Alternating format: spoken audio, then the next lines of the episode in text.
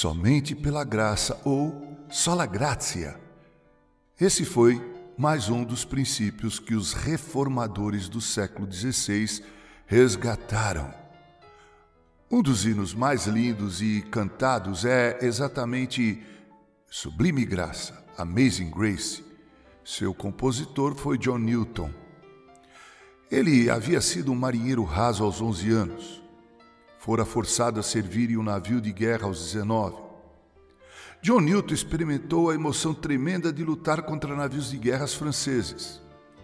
O azorrague da disciplina naval por deserção, a vida licenciosa e blasfema de um livre pensador e a dor de um amor irresistível por uma jovem fora do seu alcance foram experiências que abalaram John Newton.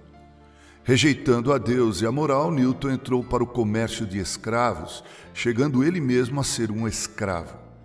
Aos 23 anos, seu estado não era muito diferente de um animal selvagem.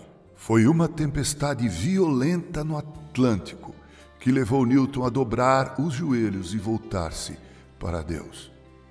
Newton teve contato pessoal com a graça de Deus.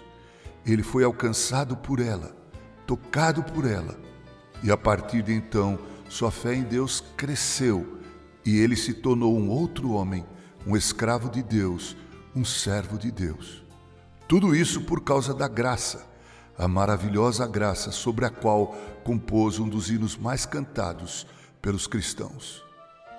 Conta-se que durante uma conferência britânica a respeito das religiões comparadas, técnicos de todo o mundo debatiam qual a crença única da fé cristã se é que existia essa crença. Eles começaram eliminando as possibilidades.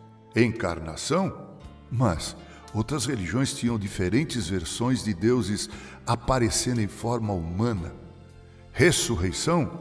Novamente, outras religiões tinham histórias de retorno dos mortos. O debate prosseguiu durante algum tempo, até que C.S. Lewis entrou no recinto. A respeito do que é a confusão, ele perguntou, e ouviu a resposta dos seus colegas de que estavam discutindo sobre a contribuição única do cristianismo entre as religiões do mundo. Lewis respondeu: Oh, isso é fácil, é a graça.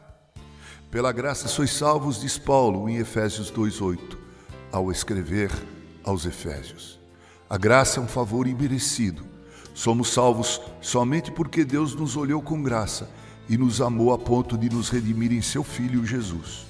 Como disse Stanley Jones, a graça me comprou, a graça me ensinou, a graça me prendeu, agora a graça me possui. Somente pela graça, pela graça somente, não nos esqueçamos. Com carinho, Reverendo Mauro Sergio Aiello.